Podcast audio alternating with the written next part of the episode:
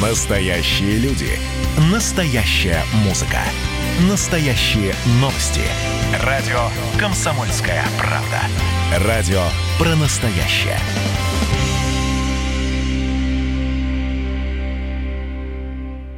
Россия и Беларусь. Время и лица.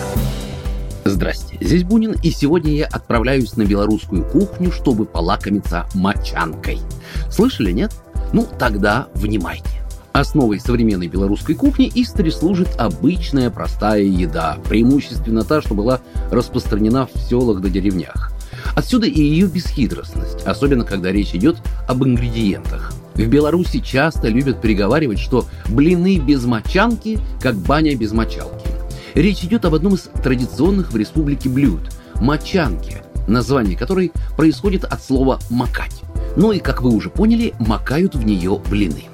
Говоря точнее, это густой соус с мясом, который, кстати, отлично подходит не только для блинов, но и для хлеба и, разумеется, картошки. Традиционно мочанку готовят из мясных обрезков, шкварок и домашней колбасы в натуральной оболочке, которую обычно в народе называют пальцем пиханная, ну, то есть домашняя, рукодельная. По радио, не имея наглядной визуализации, порою сложно объяснять всякие кухонные рецепты. Но тут все довольно просто, поэтому попытайтесь представить себе, как готовится мочанка и запоминайте. Итак, для начала берем немного свинины, совсем чуть сала, домашней колбасы и грудинки. Ну, чтобы было легче представить, это такой своеобразный набор для мясной солянки. Все мясное нарежьте небольшими брусочками, затем на сковородку отправьте сало и вытопите его хорошенько.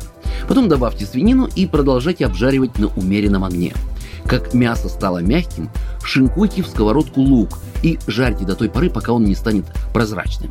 Затем отправляйте туда же грудинку и колбасу. И вот как на них появилась небольшая корочка, просейте пару столовых ложек муки и все это хорошенько перемешайте. И вот в этот момент все содержимое сковороды нужно посолить и поперчить по вкусу, ну еще кинуть пару листиков лаврушки.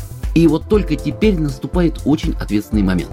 Мы должны в итоге получить не просто обжаренные колбасные изделия, а именно мясной соус. Поэтому заливаем содержимое сковородки кипятком, но не слишком много. Вода должна чуть-чуть не доходить до верхней мясной кромки. И непременно хорошо все это размешайте. Затем убавляйте огонь под сковородкой и тушите соус до загустения. Лучше, если вы будете помешивать содержимое сковородки почаще.